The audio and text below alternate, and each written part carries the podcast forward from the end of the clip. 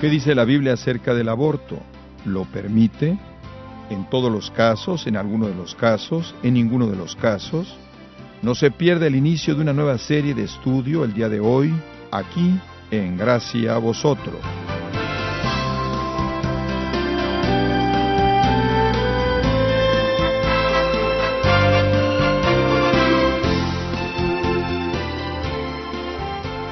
Bienvenidos a esta edición de Gracia a vosotros. Es nuestra oración que su apetito por la palabra de Dios se incremente mediante el estudio que iniciamos en este día. Hoy, el pastor John MacArthur, en la adaptación y predicación del pastor Henry Tolopilo, inicia una nueva serie de estudios titulada El aborto, la matanza de los inocentes.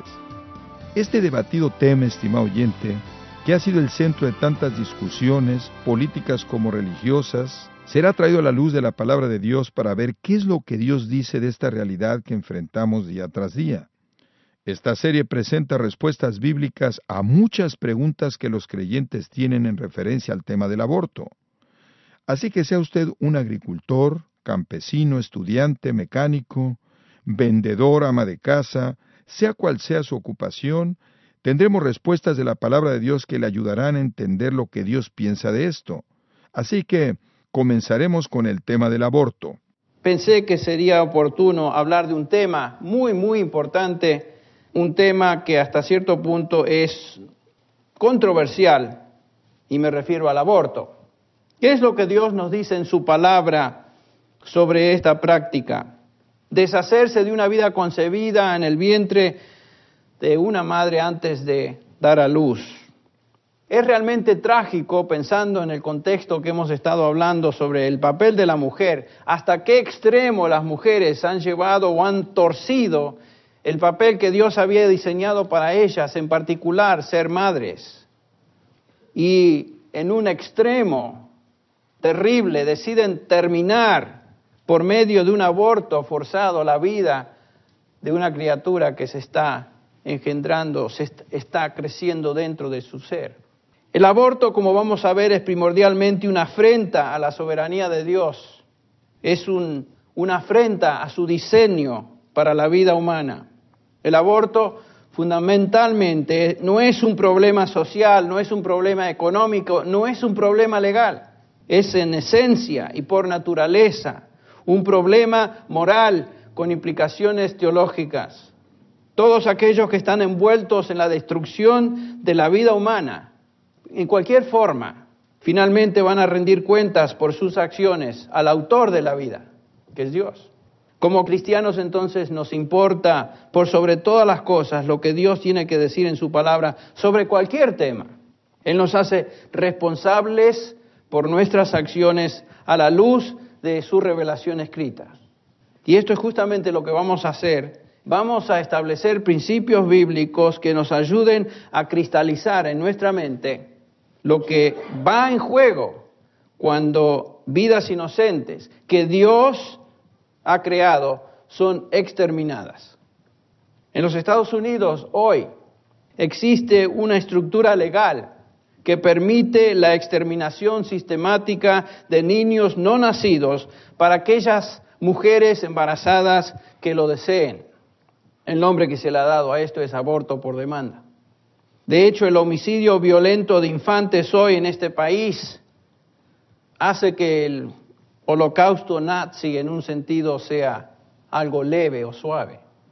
No tengo en mano la cifra exacta para este año de cuántos abortos se llevan a cabo en esta nación, pero estamos hablando de aproximadamente dos millones de bebés anuales que son exterminados por medio del aborto entre 4.200 y 4.500 abortos registrados.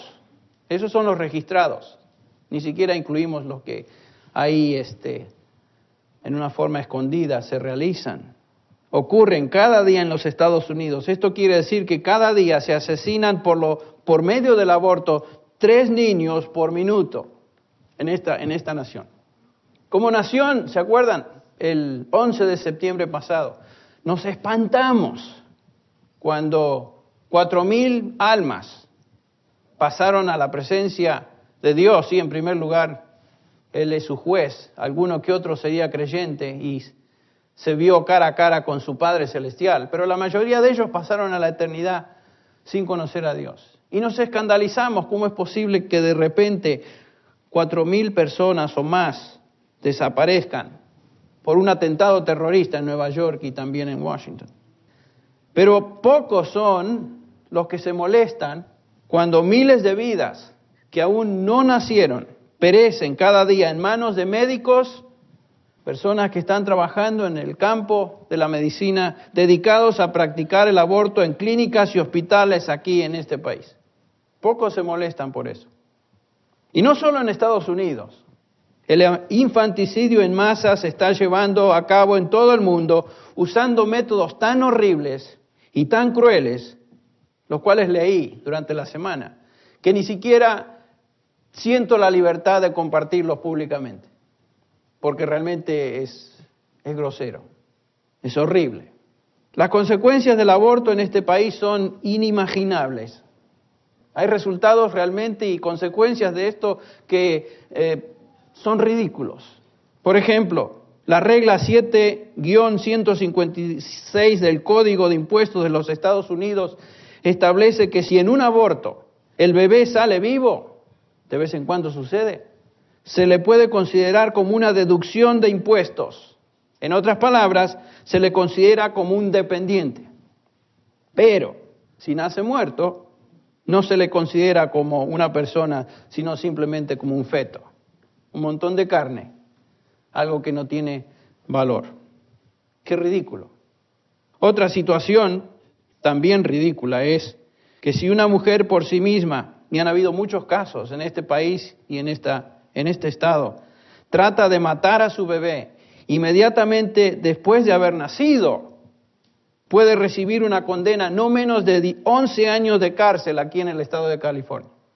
Pero si esa misma mujer decide liquidar a su bebé una hora antes de dar a luz a través de el método del aborto, nada sucede. Es legal. Entonces la única diferencia es si el niño está dentro de la matriz o salió fuera de la matriz. ¿Qué es esto? Es locura, es, inexpresable. Eh, nos debe indignar al extremo y lo hace, sin duda. Y es una contradicción que no tiene paralelo. Un bebé es una persona si sale de la matriz, es simplemente un feto, un montón de carne sin valor si aún no ha salido. Esa es la gran diferencia. Niñas de 15 años, años, otro ejemplo, en muchos estados de la nación pueden ir a clínicas para abortar sus bebés sin el consentimiento de sus padres. Las leyes de estos estados dicen que los padres son enemigos de sus hijos si tratan de persuadirlos a detener o persuadirlos de detener ese aborto. Imagínense, los padres son los enemigos de los hijos. Es otra cosa ridícula, es inconstitucional. Si un cónyuge, un padre, se opone a su mujer a que ella dé aborte a su bebé, si ella lo quiere hacer, ella tiene el derecho, el padre no tiene nada que ver en la fórmula esta. Es derecho de la mujer. Como si ella fue la, la única que tuvo que ver con eso, ¿no? La confusión es realmente increíble. Estamos viviendo una vida de locura legal y locura moral. es, realmente inexplicable. Usted le puede hacer a un bebé lo que no puede hacerle a un animal, ¿saben ustedes?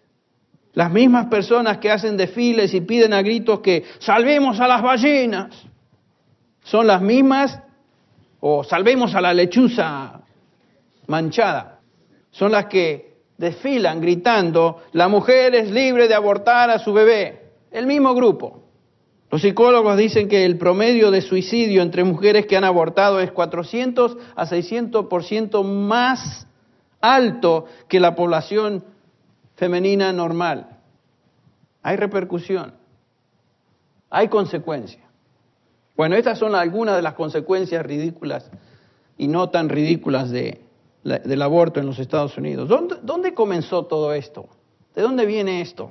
Bueno, el Señor Jesús creo que nos responde a la, a la pregunta. Hay un origen y el origen no está en la Suprema Corte de Justicia de los Estados Unidos como vamos a ver. El origen se encuentra en alguien mucho más atrás. Dice Juan 8:44, el Señor Jesús, sois de vuestro padre el diablo, hablando a los líderes religiosos, y queréis hacer los deseos de vuestro padre. Fíjense cómo describe Cristo a Satanás. Él fue un homicida desde el principio y no se ha mantenido en la verdad porque no hay verdad en él. Jesús llama a Satanás homicida desde el principio. Satanás es el autor del homicidio, todo homicidio. ¿De dónde viene la idea de matar infantes? La idea viene justamente de Satanás, viene del diablo. Comenzó con el primer homicidio. Satanás metió en la mente de Caín, ¿se acuerdan? Matar a su hermano. Abel. Ese es el primer homicidio registrado en la, en la palabra de Dios.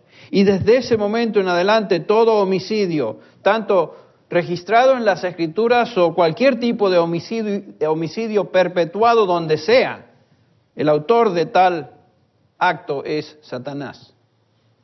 Y Satanás asesinó a niños desde mucho tiempo atrás, en la tierra de Canaán, ustedes recuerdan cuando los israelitas entran a la tierra, una de las prácticas de los cananitas era la destrucción de, de los bebés, tirándolos en la boca candente de este dios que ellos llamaban Molec. Lo vemos también en la acción de asesinato cuando los niños varones hebreos, ustedes recuerdan el capítulo 3 de Éxodo, fueron mandados a ser asesinados por Faraón porque las mujeres israelitas o hebreas daban a luz, eran saludables y los chicos crecían y de repente Faraón dijo, si seguimos así, va a haber más hebreos que egipcios. Entonces vamos a liquidar a los niños estos. ¿De dónde vino esa idea? De Faraón, bueno, en términos humanos sí, pero el original es Satanás, el príncipe del homicidio, el que comenzó todo esto.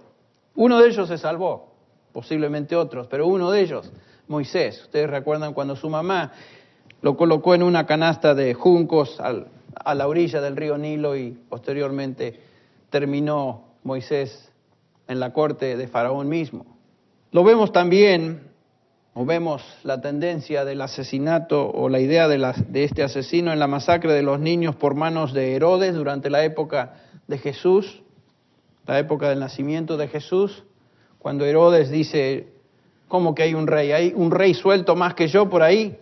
Hay que, hay que liquidar a todos estos niños para estar seguro que ese rey no, no crece. Por supuesto, fracasó en su intento, aunque Satanás trató de destruir al Señor de esa manera.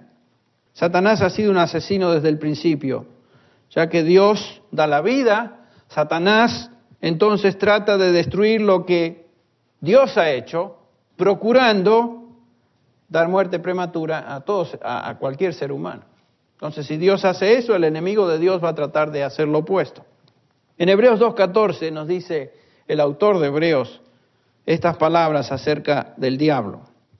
Así que por cuanto los hijos participan de carne y sangre, él igualmente participó también de lo mismo para anular mediante la muerte, hablando de Jesús, escuche bien, el poder de aquel que tenía el poder de la muerte, es decir, el diablo.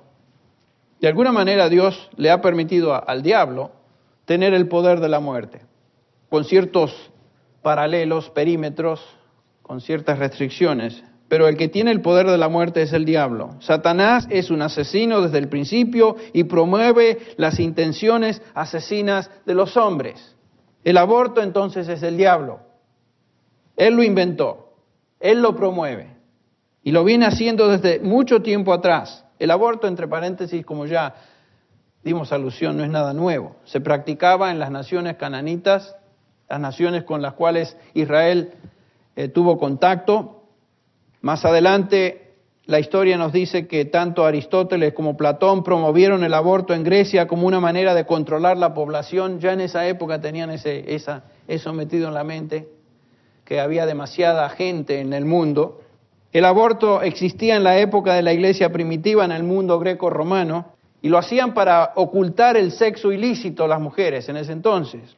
Por ejemplo, si había un nacimiento o iban a ser un hijo de una relación interracial o intersocial entre una mujer rica y, un hombre de clase baja, un hombre pobre.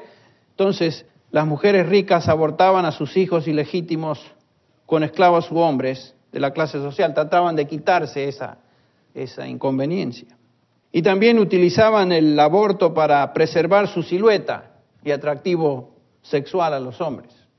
Como pueden imaginar, los métodos que se usaban en ese entonces eran totalmente crudos y muy, muy riesgosos. Muchas mujeres morían como resultado de eso, de tratar de abortar.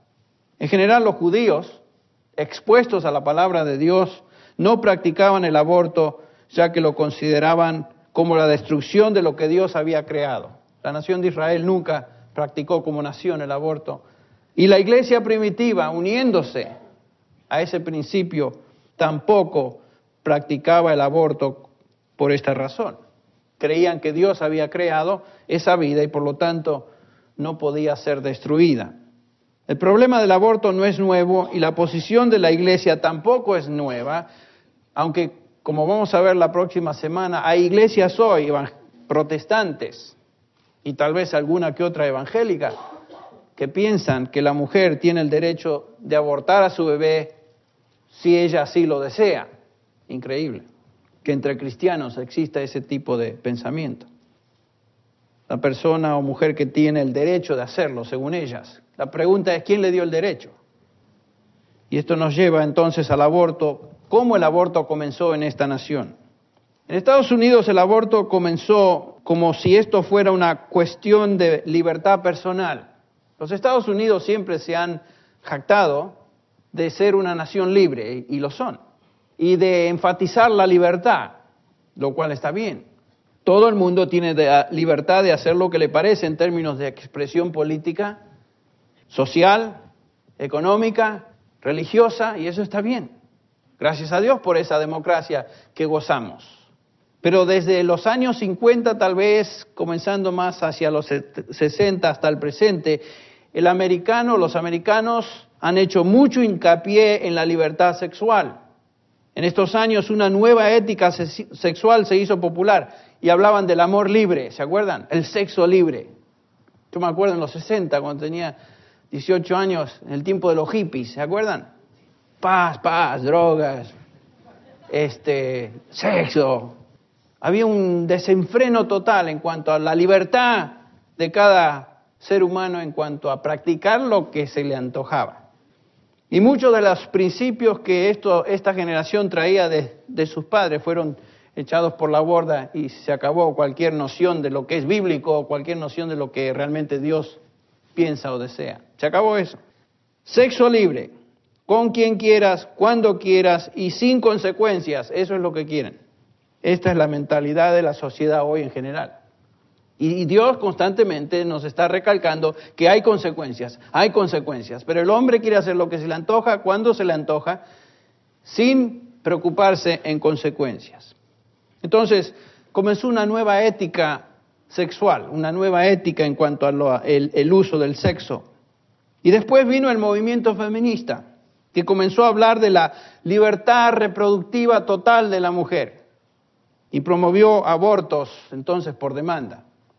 Además de este grupo feminista se agregaron con el tiempo aquellos que dicen que si no controlamos el número de personas que nacen, va a haber una, una, explosión de población de tal manera que todos vamos a vivir el uno encima del otro y, y no vamos a tener que comer. Bueno, siempre me llamó la atención ese argumento, no sé si a ustedes les llamó la atención, porque yo cuando manejo en auto, de aquí a cualquier lado, hay extensiones, extensiones de kilómetros cuadrados y miles y miles y miles de hectáreas y kilómetros cuadrados, por ejemplo, a través de toda esta nación, que no están pobladas. No sé si ustedes de vez en cuando se hicieron la pregunta, bueno, ¿dónde está la, explosión de, de gente? Porque aquí hay extensiones enormes en sus países también que aún no han sido pobladas. Y es interesante, leí esta semana que, escuche bien, toda la población del mundo hoy pudiera caber en un territorio el tamaño del estado de Rhode Island, que es el estado más pequeñito de los Estados Unidos. Realmente, si los acumuláramos todos así juntitos, que nunca va a suceder, podríamos todos caber en un tamaño reducido geográfico. Qué interesante, ¿no? Así que este argumento es dudoso. Todas estas cosas tuvieron influencia en cuanto a la promoción, por supuesto, de, y la práctica del aborto a nivel mundial. Pero el golpe final, y ya lo mencioné en un sentido, en este país fue dado por la Suprema Corte de Justicia el 22 de enero de 1973. Ustedes recuerdan lo que sucedió en el caso Roe versus Wade, cuando se legalizó el aborto y esta práctica se convirtió entonces en la ley de la tierra, refiriéndose a esta nación. En otras palabras, la Corte legalizó el homicidio de infantes. Se supone que los jueces de la Corte, de la, Suprema Corte de Justicia, son eh, las personas más sabias de la, nación. ¿No es cierto? Los vemos ahí paraditos con sus este, túnicas y su distinción muy especial. Se supone que ellos son los, las sapiencias, los más sabios de la nación. Y fíjense a qué decisión llegaron. La Corte ignoró la vida ignoró la ley de Dios, ignoró la pregunta de cuándo comienza la vida.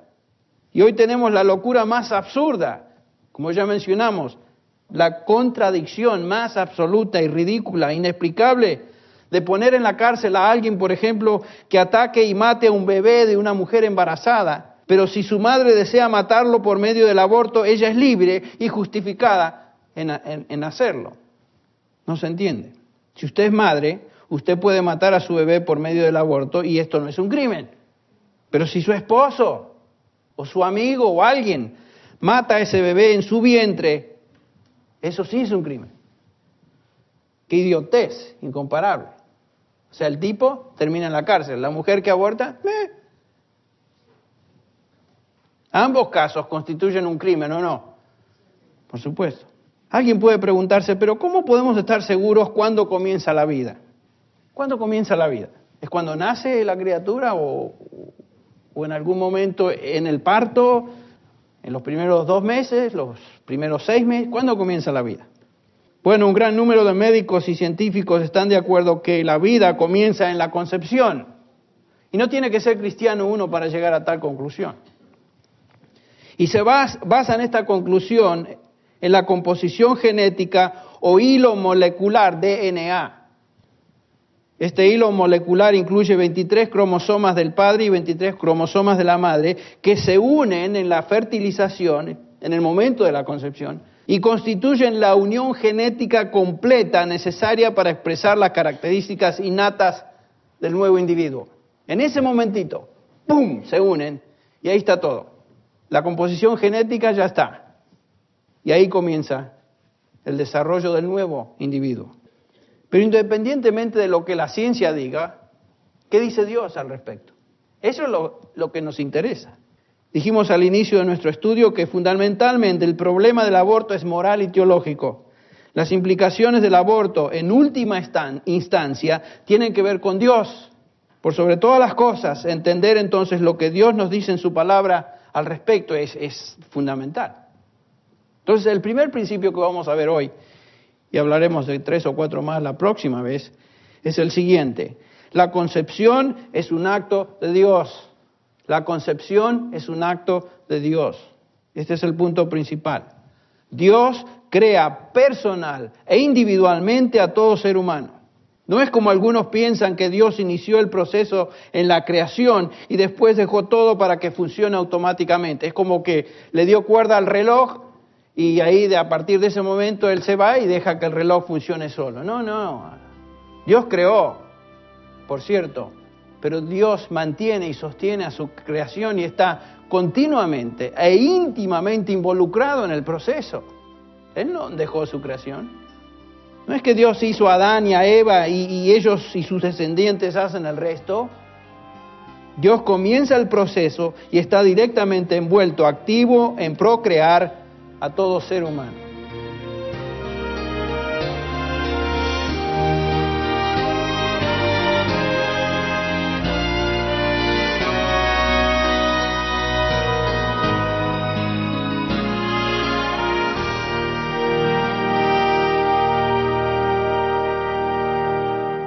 Así concluimos la primera parte del estudio El aborto, la matanza de los inocentes, aquí en Gracia a vosotros. La matanza en contra de los bebés es una realidad. Algunos pueden no considerarlos humanos, pero como veremos en esta serie, Dios los considera de una manera diferente. Y es necesario entender lo que Dios piensa para que pensemos como Él y como consecuencia actuemos como a Él le agrada. Es muy fácil adoptar la manera de pensar del mundo en muchas áreas de la vida. Desgraciadamente, muchos creyentes no saben qué es lo que Dios piensa acerca de un asunto en particular porque no conocen la palabra de Dios. Por ello, el estudio bíblico es fundamental para que nuestra mente sea renovada. Esto lo lleva a cabo al estar estudiando la palabra de Dios, leyendo buenos libros que le ayuden a entender la palabra, escuchando predicadores que explican correctamente la palabra de Dios. Y permítame recomendarle el libro Piense conforme a la Biblia, escrito por el pastor John MacArthur y la Facultad de Masters College. Este libro ha sido publicado por Editorial Portavoz y lo puede solicitar en su librería cristiana. No olvide que si cuenta con una tarjeta de crédito, débito, Visa o Mastercard, también lo puede adquirir en nuestra página del Internet. Recuerde la dirección www.gracia.org.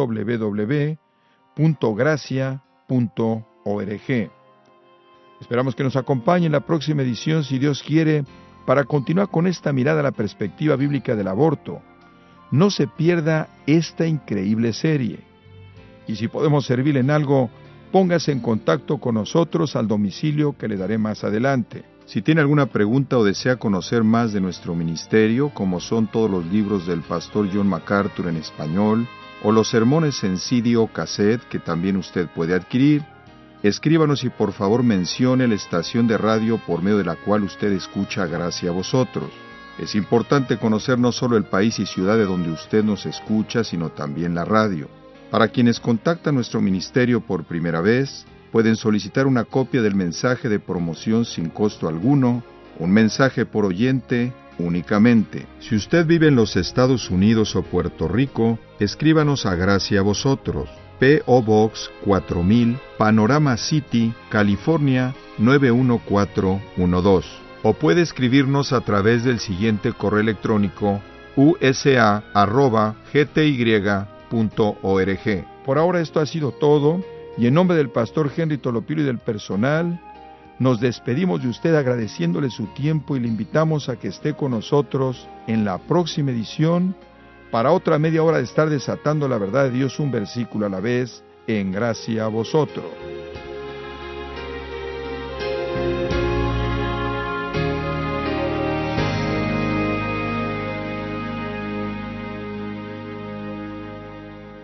¿Qué dice la Biblia del aborto?